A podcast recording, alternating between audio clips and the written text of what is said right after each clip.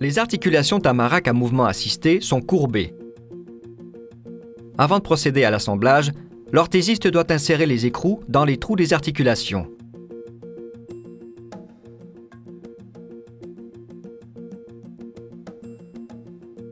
Après avoir percé les trous, l'orthésiste assemble la section plantaire, puis la section tibiale aux articulations. Il est important de ne pas forcer les vis pour ne pas les endommager. On peut mettre un produit sur les filets des vis pour éviter qu'elles ne se desserrent au cours de l'utilisation de l'orthèse. L'orthésiste peut simuler le fonctionnement des articulations. Les articulations assistées ont un effet de ressort qui force le pied en dorsiflexion.